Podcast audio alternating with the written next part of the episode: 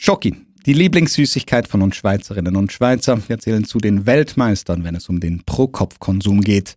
Aber die süße Versuchung hat auch ihre Schattenseiten. Wir müssen reden. Public Eye spricht Klartext. Herzlich willkommen bei Wir müssen reden. Public Eye spricht Klartext. Mein Name ist Nico Meyer.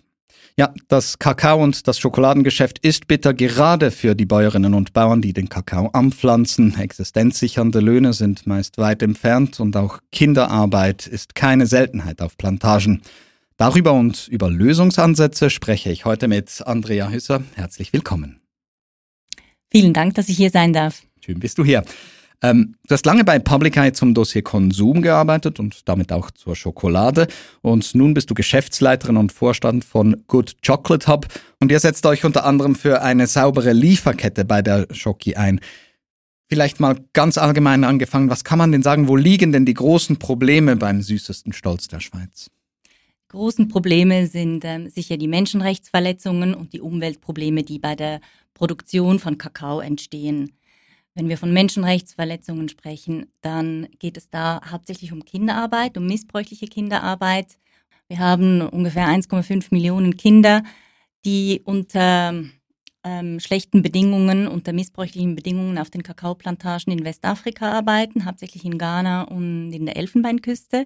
Das sind die beiden Länder, die den Großteil der Weltkakaoproduktion liefern. Das sind etwa 70 Prozent des ganzen Kakao-Welthandels, der über Ghana und die Côte d'Ivoire geht. Und wenn wir von missbräuchlicher Kinderarbeit sprechen, dann geht es nicht um Kinder, die auf den Plantagen arbeiten und den Eltern ein bisschen helfen, sondern es geht darum, ähm, dass sie entweder nicht zur Schule gehen und auf der Plantage arbeiten, dass sie physische und psychische Beeinträchtigung haben während der Arbeit oder dass sie Arbeiten verrichten, die grundsätzlich verboten sind, wie, mit den, wie der, der Umgang mit den Macheten, ähm, das Anwenden von Pestiziden und so weiter und das, das mhm. Tragen von schweren Lasten. Dies alles sind, ähm, sind Faktoren, die Kinderarbeit beschreiben, die missbräuchliche Kinderarbeit beschreiben. Mhm. Und ich denke eben, diese Kinderarbeit, die sind ja eigentlich ein Symptom aus, wie dieser gesamte Kakaomarkt und damit der Schokolademarkt funktioniert. Und vielleicht müssen wir zu Beginn auch da noch kurz drüber sprechen.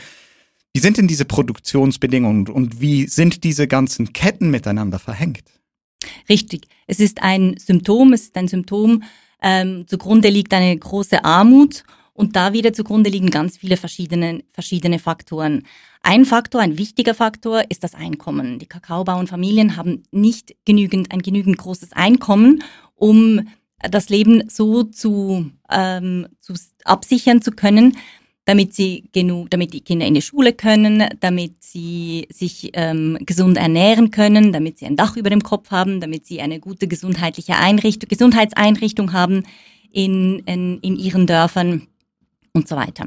Eben, also wenn man von nicht existenzsichernden Löhnen ausgeht oder wirklich tiefen Löhnen, dann stelle ich mir auch vor, aber gerade bei Pestiziden, die versprüht werden, da sind dann auch die Schutzvorkehrungen wahrscheinlich nicht äh, immer so, wie sie es vielleicht sein könnten, oder? Ja, das ist richtig. Die Menschen wissen normalerweise schon, wie sie sich schützen müssen, aber die, ähm, das Equipment ist nicht da und es wird auch nicht immer, die Schutzvorkehrungen werden auch nicht immer getroffen. Die Pestizide werden eingesetzt. Ähm, es ist auch wieder so ein Teufelskreis. Äh, die Industrie hat eigentlich den Ansatz verfolgt, dass wenn die Kakaobauern und Bauernfamilien mehr Kakao produzieren, dass sie auch ein höheres Einkommen haben. Gleichzeitig haben die Unternehmen natürlich auch einen gesicherten Kakaozugang. Aber wenn man wieder, wenn, wenn wir wieder zurückgehen auf das Einkommen, ähm, da spielt, spielt Pestizid und auch den, der Einsatz von inorganischem Dünger eine wichtige Rolle. Und das hat dann wieder einen, ähm, das produziert einen Teufelskreis im mhm. Sinne von, es wird mehr Pestizid angewendet, die Bauernfamilien verschulden sich, weil sie das Pestizid ja einkaufen müssen mhm und gleichzeitig gefährden sie sich und ihre eigene Gesundheit damit. Und damit wahrscheinlich auch, um dann doch das Geld nach Hause bringen zu können, werden dann eben auch die Kinder eingesetzt auf den Plantagen und die können dann nicht zur Schule, oder? Ja, und ein weiterer Faktor von einer erhöhten Produktion sind natürlich die Preise, die danach wieder sinken. Mhm, mh. Also eigentlich mit mehr Arbeit dann weniger verdient am Ende. Richtig. Mhm. Ich möchte auch noch so, es gibt ja dann aber doch die Bemühungen mit Labels zum Beispiel gegen Kinderarbeit vorzugehen. Eines, das man in der Schweiz vielleicht kennen kann, ist das Label UZ. Ähm, gibt es so in dieser Form vielleicht nicht mehr ganz, ähm, aber die Mechanismen spielen, die da spielen, sind dieselben. Recherchen aus dem Jahr 2020 zeigen ähm, ziemlich Bedenkliches, wenn man ähm, dann auch auf dieses Label schaut. Schauen wir es mal ganz kurz an. Gefährliche Kinderarbeit gehört zur Kakaoindustrie. Selbst bei Bauern, die für Fairtrade-Labels wie UTZ arbeiten. Auf der Homepage des Kakaomultis finden wir einen aufschlussreichen Bericht. 16 Prozent der UTZ-zertifizierten Betriebe setzen Kinder für gefährliche Arbeiten ein. Mehr als bei nicht zertifizierten Betrieben. Dort ist der Anteil nur 14 Prozent. UTZ sagt, der Anteil gefährlicher Kinderarbeit in zertifizierten Betrieben sei höher, weil die Bauern sensibilisiert seien und darum Kinderarbeit melden würden. Doch Kinderarbeit sei natürlich strengstens verboten. Also ich fand diesen Bericht des Kassensturz schon noch irgendwie ernüchternd. 16 Prozent Kinderarbeit bei einem Label, das sich Fairtrade auf die Fahnen schreibt und 14 bei nicht zertifizierten. Doch paradox. Ja, das mag sehr paradox scheinen. Und die Labels, die sind ja eigentlich entstanden, um genau diese Missstände zu beseitigen oder zu entschärfen. Mhm. Und inzwischen weiß man, dass man mit den Labels alleine, wenn man eine Zertifizierung hat, dass man ähm, Kinderarbeit und andere Missstände nicht beseitigen kann. Aber ich denke, es ist zumindest ein Schritt in die richtige Richtung. Man kann aber nicht sagen, dass ein Label ähm, gleichgesetzt werden kann mit Nachhaltigkeit. Die Aussage, dass es mehr Kinderarbeit hat bei den Zertifizierten oder bei den, in diesem Falle beim, bei den UTZ-Zertifizierten, auf den UTZ-zertifizierten Plantagen, kann ich eigentlich gut nachvollziehen. Ich kann auch die Antwort gut nachvollziehen, weil es wirklich darum geht, ähm, wenn die Menschen sensibilisierter sind und wenn man Kinderarbeit melden kann und es auf Meldungen hin sogenannte Maßnahmen gibt, um Kinderarbeit zu entschärfen oder zu beseitigen, macht es schon Sinn, dass die öfters gemeldet werden als bei nicht zertifizierten Farmen, wo es auch keine Maßnahmen gibt. Mhm. Aber ich stelle es mir dennoch so ein bisschen als Widerspruch vor. Also gerade wenn wir produzierende Länder haben, das sind eben Ghana oder die Elfenbeinküste sind weit vorne mit dabei, wo, wenn dort diese Labels hingehen und sie schreiben sich dann Fair Trade auf die Pfanne und ich sehe solche Zahlen, dann frage ich mich schon so, also wie viel Fair ist dann in diesem Fair Trade dann wirklich drin? Ja, ich denke, ähm, ein großes Problem von den Zertifizierungen und von den Labels ist, dass man bislang vor allem den Fokus auf die Kakaobauernfamilien gelegt hat und nicht auf die Trader und nicht auf die Schokoladeproduzentinnen und Produzenten oder uns Konsumentinnen und Konsumenten. Das heißt, ähm, man hat eigentlich sehr viel Druck aufgesetzt auf die, die Kakao produzierenden Ländern, vor allem Ghana und Côte d'Ivoire. Das sind die beiden Länder, die am meisten Kakao liefern, weltweit am meisten Kakao liefern. Das sind fast 70 mhm. Prozent. Man hat den Fokus darauf gesetzt, auf eigentlich auf die, ähm, die Mitglieder der ganzen Produktionskette, die am wenigsten Mittel haben, die am wenigsten Möglichkeiten haben, etwas zu ändern, die am Existenzminimum liegen oder unter dem Existenzminimum leben. Und ähm, ich denke, das sind auch sind nicht nur die Labels, es sind die ganzen Maßnahmen, die auch die Unternehmen inzwischen ähm, äh, umsetzen möchten oder umgesetzt haben, die wirklich auf die Pharma ähm, abzielen und nicht auf den Rest der Produktionskette. Ich wollte gerade sagen, eigentlich ist es ja dann eine Frage von, wo liegt die Wertschöpfung? Liegt sie in den produzierenden Ländern oder liegt sie halt einmal mehr im globalen Norden? Das ist richtig. Natürlich liegt die Wertschöpfung oder ein Großteil der Wertschöpfung im globalen Norden bei der Schokolade, wie bei ganz vielen anderen Produkten auch. Ähm, man kann darauf fokussieren, man kann sagen, man müsste, ähm, wir brauchen eine gerechte Verteilung der Wertschöpfung. Aber ich denke, was eigentlich wichtig ist, ist hinzuschauen, wie kriegen wir es hin, dass die Kakaobauernfamilien, also die, die Menschen, die den Kakao anbauen, genügend verdienen können, um sich ein, um ein existenzsicherndes Einkommen generieren zu können. Mhm. Woher das Geld schlussendlich kommt am Ende, das scheint mir ein bisschen weniger relevant zu sein. Ich denke, wichtig ist es, dass die Akteure, die in die ganze Produktion von Schokolade involviert sind, vielleicht auch wir Konsumentinnen und Konsumenten, dass wir Verantwortung übernehmen und dafür sorgen, dass die Kakao Familien ein existenzsicherndes Einkommen generieren können, also höhere Preise erzielen können für den Kakao, den sie anbauen und für die ganze Arbeit, die sie leisten. Ja, und zu den Lösungsansätzen möchte ich später gerne noch etwas vertiefter kommen mit dir, aber zuerst vielleicht noch so, wenn wir die Wertschöpfung im globalen Norden ansehen, dann sprechen wir zwangsläufig auch über die Schweiz. Ich meine, man denkt an Nestle, man denkt an Lind und Sprüngli. Ich habe dann immer so ein bisschen das Bild Schweizer Schokolade, Top of the Top Supreme Qualität und man sieht irgendwelche Spitzenköche, die noch ein äh, Stück Karamell oben auf eine Praline legen oder eine Schokoladentafel ganz genau inspizieren. Ähm, da habe ich immer so das, das, das Qualitätsgefühl und damit verbinde ich irgendwie dann aber auch ja ein bisschen Fairness und, und, und so auch ein, ein Saubermann-Image, das so aber vielleicht gar nicht wirklich stimmt bei der Schweizer Schokolade. Oder wie beurteilst du das? Ja, du, du, das ist völlig richtig, was du sagst. Also ich meine, die Schweiz, die hat jetzt seit der Industrialisierung hat sie dieses Image aufgebaut. Ähm, 200 Jahre lang oder noch mehr ähm, hat die Schweiz daran gefeilt und gemacht und getan, ähm, wie wie sie Schokolade zu einem Weltprodukt machen können und die Schweiz somit ins Zentrum stellen. Und wir haben ganz viele Männer, die ähm, viel zur Entwicklung von Schokolade beigetragen haben, aber das sind vor allem technische Entwicklungen, die sie bei, beigetragen haben. Da haben wir den, den Herrn Nestle, den Herrn Favage, den ähm, Monsieur Suchard, äh, wir haben den Herrn Lind, wir haben den Herrn Sprüngli und so weiter. Also alles mhm. ähm, Herren, äh, die sich verewigt haben in der Geschichte die sich am Ende des Tages aber nicht wirklich darum gekümmert haben, was, woher der Rohstoff kommt und zu welchen Bedingungen dieser Rohstoff hergestellt wird. Mhm. Ähm, und wenn wir von Schokolade reden und von Kakao, dann muss man auch immer mitdenken, dass das ein Produkt aus dem Kolonialismus ist. Also das hat eine lange Reise gemacht. Schokolade oder besser gesagt Kakao stammt ursprünglich nicht aus Westafrika, ähm, überhaupt nicht, ist überhaupt nicht ähm, geboren auf dem afrikanischen Kontinent. Die Wiege liegt in Lateinamerika, irgendwo im Amazonasbecken bei Peru. Ganz genau wo weiß man nicht. Aber äh, man geht davon aus, dass der Kakao schon vor etwa 5000 Jahren angebaut wurde mhm. und dann von da eine Reise angetreten hat, ähm, nördlich von, von Lateinamerika bis äh, nach Mexiko und dann von den Entdeckern in Mexiko, von Hernán Cortés, ähm, in, nach Europa gebraucht, gebracht wurde und dann ähm, von Europa aus auf die anderen Kolonien verteilt wurde.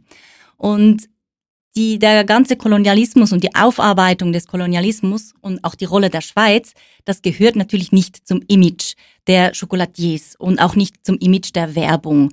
Das wird auch nicht thematisiert in all diesen ähm, neuen Museen, die aufgegangen sind in den letzten paar Jahren. Es ist aber etwas Wichtiges, ähm, dass die Öffentlichkeit eigentlich wissen muss und das, was wir als Konsumentinnen und Konsumenten auch wissen müssen. Was, wie ist die Schokolade überhaupt zu uns gekommen? Was für eine Rolle haben wir gespielt, als die Schokolade entwickelt wurde? Und was für eine Rolle spielen wir heute als Schokoladenation und als ganz, ganz wichtiger, ähm, wichtiger Ort weltweit, wo die Schokoladepolitik gemacht wird diese unfaire Schokoladepolitik. Und du sprichst es an, es ist ja nicht nur die Schokoladenproduzenten, die wir jetzt genannt haben, sondern es geht auch um die Händler der Rohstoffe. Also bei einigen mag Barry Calabout ein Name sein, dann gibt es noch Ecom Trading, die kennt man vielleicht ein bisschen weniger, auch in der Schweiz ansässig. Ähm, Kannst du diese Bestrebungen noch etwas ein bisschen untermalen und wo die Verantwortung bei solchen Playern eben wie Barry Calabout liegt? Die Händler, also zwei, du hast zwei der sechs größten Händler genannt. Zwei davon haben ihren Sitz in der Schweiz. Sie haben eine sehr wichtige Funktion, weil sie den, ähm, das Scharnier sind zwischen der, den Schokoladefirmen und zwischen den produzierenden Ländern. Mhm. Sie kaufen den Kakao zwar auch nicht direkt ein, sie gehen auch nicht auf die Plantage selber und trotzdem sind sie verantwortlich für den, für den Handel. Also sie kommen zum Einsatz sozusagen am Hafen der kakaoproduzierenden Ländern bis zum Hafen, bis zu den europäischen Häfen, machen die verschiedenen Zwischenprodukte. Äh, sie produzieren Kakaomasse, sie produzieren auch Kuvertüre, sie produzieren Kakaobutter, sie rösten den Kakao, sie schälen den Kakao, sie machen die ganzen Zwischenschritte. Und als Kakao, als Schokoladeproduzent kann man diese verschiedenen Zwischenprodukte einkaufen bei den ähm, Kakaohändlern. Wenn du jetzt, wenn du mich jetzt fragst, was für eine Verantwortung sie haben, dann haben sie eine sehr große Verantwortung. Es haben aber auch die Schokoladeproduzenten eine große Verantwortung. Das Problem ist, dass die Verantwortung immer hin und her geschoben wird. Hm. die, die Kakaohändler sagen, ja, die Schokoladeproduzenten müssen mehr bezahlen und die Kakao äh, und die Schokoladeproduzenten sagen, ja, die Händler, die müssen genauer hinschauen. Wir möchten vertrauen, wir möchten den Händlern vertrauen können. Diese wiederum sagen, ja, die, die lokalen Regierungen ähm, hätten eine wichtige Verantwortung. Und es ist alles wahr. Also es haben alle eine wichtige Verantwortung wahrzunehmen und alle sind verantwortlich für die Missstände, die wir haben und alle sind auch verantwortlich, damit wir eine Lösung finden können. Ja, und ein wichtiger Lösungsansatz oder zumindest eine Unterstützung dieser Lösungsansätze ist es ja auch, dass wir Konsumentinnen und Konsumenten mehr Bescheid wissen über Schokolade. Und da kommt ihr auch vom Good Chocolate Hub äh, mit dem Spiel. Kannst du mir ja sagen, was macht ihr ganz genau? Was ist eure Arbeit? Wir versuchen die schlechte Seite, über die wir jetzt gerade gesprochen haben, mit der schönen Seite von Schokolade miteinander in Verbindung zu setzen. Also wir versuchen Verbindung zu schaffen, einerseits zwischen den ähm, Kakaoproduzentinnen und Produzenten und den Konsumentinnen und Konsumenten. Also dass man diese zwei Gruppen einander näher bringt. Es gibt ganz viele Produzentinnen, es gibt ganz viele Konsumentinnen und Konsumenten und in der Mitte haben wir eine Handvoll Händler und Schokoladeproduzenten, die ein großes Machtgefüge, Machtgefüge haben. Mhm. Wir möchten mit, möchten mit unserer Arbeit ähm, dieses Machtgefüge ein bisschen auflösen. Und zwar gibt es, ähm, wenn wir jetzt von der schönen Seite der Schokolade sprechen, gibt es eine erfreuliche Entwicklung. Die Menschen, die im Schokoladebereich arbeiten, haben nämlich schon gemerkt, dass es neue Lösungen braucht, neue Ansätze braucht, haben auch begriffen, dass es möglicherweise, dass die Unternehmen, die im Moment ähm, die, das Machtgefüge bestimmen, möglicherweise zu groß sind, um, den, um die Entwicklungen in eine richtige Richtung zu lenken. Deswegen äh, sind ganz viele neue kleine Schokoladeunternehmen ähm, gegründet worden in den letzten paar Jahren. Also es ist wirklich eine, eine junge Zeit, vor allem in der Schweiz. Entweder B2Bar-Unternehmen oder Unternehmen, die wirklich einen neuen Ansatz wählen, die, ähm, die zum Beispiel mit den Farmen zusammen eine Organisation oder eine Firma gründen oder die die ganze Rückverfolgbarkeit ins Zentrum stellen oder die die Pharma selber ins Zentrum stellen im Sinne von, sie sind die wichtigsten ähm, Akteure in der Produktionskette von Schokolade, vor allem wenn es um die Fermentation geht. In der Fermentation, da entstehen nämlich die wichtigen und die guten und feinen Aromen von Schokolade. Mhm. Das ist der erste, äh, der erste Schritt. Und im zweiten Schritt, das ist der Röstprozess. Und kleine Unternehmen, ich nenne mal, ich sag mal die Bean-to-Bar-Unternehmen, die versuchen Bean das to Bar heißt von der Bohne bis hin zur fertigen Tafel Schokolade. Richtig, richtig. Ähm, man denkt ja immer Bean-to-Bar, ja, die, die Lind zum Beispiel, äh, die machen das auch, die gehen auf die Plantage, kaufen den, ähm, den Kakao ein und dann machen sie daraus Schokolade. Äh, das ist natürlich nicht so, das haben wir vorhin gehört. Es gibt verschiedene Schritte, es gibt verschiedene Unternehmen, die dazwischen sind. Und Bean to Bar, das heißt, die, ähm, die Menschen, die die Schokolade machen, kaufen den Kakao, kennen die Bauern und Bäuerinnen, arbeiten mit ihnen zusammen kaufen den Kakao ein und verarbeiten diesen Kakao direkt, direkt in eine Schokolade. Und das bedeutet auch, dass die Rezeptur immer wieder ein bisschen anders ist. Wenn wir eine, eine Schokolade kaufen möchten in, in einem der großen Supermärkte, dann möchten wir, dass die Marke, die wir gerne haben, immer gleich schmeckt. Das ist so, das, das muss so sein. Deswegen mögen wir die auch. Und bei den neuen Produzentinnen und Produzenten ist es so, dass sie mit der Schokolade, mit dem Kakao so umgehen, wie wir es vom Wein her kennen. Es gibt verschiedene Jahrgänge. Es gibt verschiedene Röstgrade und diese Jahrgänge und Röstgrade entwickeln verschiedene Aromen. Das heißt, man kann eine Schokolade essen. Da steht zum Beispiel drauf, ähm, der Kakao in dieser Schokolade wurde im 2020 geerntet und hat so diese und jene Aromen entwickelt, zum Beispiel Banane oder Früchte. Ich stelle mir da auch nur so ein bisschen vor, ich bin jemand, der sehr gerne Bier trinkt und so diese ganze Craft-Beer-Szenerie, die in den letzten, im letzten Jahrzehnt groß geworden ist, ist das so ein bisschen das jetzt einfach in Schokolade. Also viele kleine, die am Probieren sind und es jedes Mal ein bisschen anders schmeckt. Ja, genau. Genau, das kann man wirklich sehr gut vergleichen, diese Craft Beer Bewegung oder diese oder die Weinbewegung oder auch äh, die ähm, im, Im Café findet das äh, findet eine ähnliche Bewegung statt. Mhm. Das ist wirklich so back to the roots. Man man geht wieder ins Kleine. Ähm, eine eine kleine Firma hat mir hat mir mal gesagt, solange wir alle Produ alle unseren Produ Produzentinnen und Produzenten kennen, haben wir auch die Kontrolle über die ganzen können wir die die ganze Produktionskette kontrollieren. Sobald wir die Kinder von den Leuten nicht mehr kennen, haben wir die Kontrolle nicht mehr und können auch nicht können das auch nicht mehr lenken. Und ich denke, gerade wenn man die Leute kennt, dann sind ja die besten Voraussetzungen, um dann wirklich auch genügend Geld zahlen zu können, damit existenzsichernde Löhne da sind, dass Kinder nicht mehr auf diesen Plantagen arbeiten müssen. Dass man ähm, wirklich genau diesen Kreis bricht und, und wirklich auch wieder ein bisschen mehr Geld in die produzierenden Länder bringen kann, oder? Ja, genau. Also das eine, das sind die höheren äh, Preise, die man bezahlt für den, für den Kakao, der eingekauft wird, der ja dann auch eine größere und eine bessere Qualität haben muss, um solche Schokolade herzustellen, die dann exquisit ist, die exklusiv ist. Und ähm, in diesen Produktionsketten sind die Beziehungen ja auch viel enger. Also man hat eine engere Beziehung und ist in diesem Sinne auch sehr interessiert daran, dass es den Menschen gut geht, weil man eine langfristige Arbeitsbeziehung haben möchte. Mhm.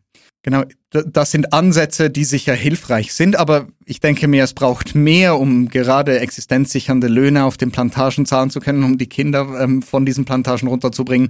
Ähm, was braucht es international und damit vielleicht mit, mit Blick auf die Schweiz auch national? Was ist was sind so die, die Punkte, die jetzt am Tun sind, die dir auch ein Stück weit Hoffnung geben, dass es sich in die richtige Richtung bewegt? Es braucht sicher gemeinsame Bemühungen ähm, für gemeinsame Stoßrichtungen. Das kann einerseits auf gesetzlicher Ebene sein. Auf der EU sind im Moment zwei Gesetze, die äh, in Kraft sind oder bald in Kraft treten, die in diese Richtung gehen. Und es geht aber auch darum, dass man auf nationaler Ebene, jetzt in diesem, in unserem Beispiel auf der Schweizer Ebene, eine gemeinsame Stoßrichtung angehen, dass die Unternehmen ähm, einerseits eine höhere Datentransparenz haben, dass sie eine höhere Rückverfolgbarkeit anstreben, dass sie einen Plan anstreben, und zwar gemeinsame Pläne, wie man ein existenzsicherndes Einkommen bezahlen kann, wie das Geld wirklich bei den Kakaobauernfamilien auch ankommt und nicht irgendwo stecken bleibt.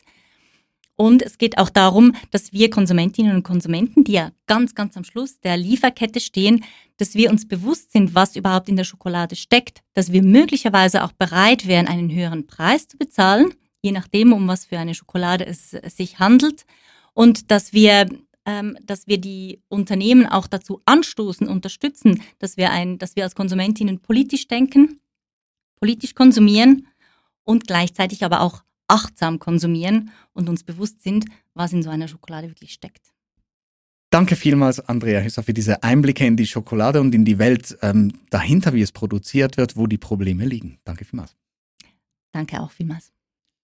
Ja, und wenn du mehr Informationen haben möchtest zur gesamten Thematik Schokolade, dann empfehle ich dir die Beschreibung dieser Podcast-Episode. Dort findest du unter anderem Links zu spannenden Dokumentationen, aber auch natürlich zu Good Chocolate Hub die unter anderem auch ein Schoki-Festival machen, wo man äh, weiteres Spannendes zur neuen Schokolade-Generation erfährt. In diesem Sinne, danke herzlichst.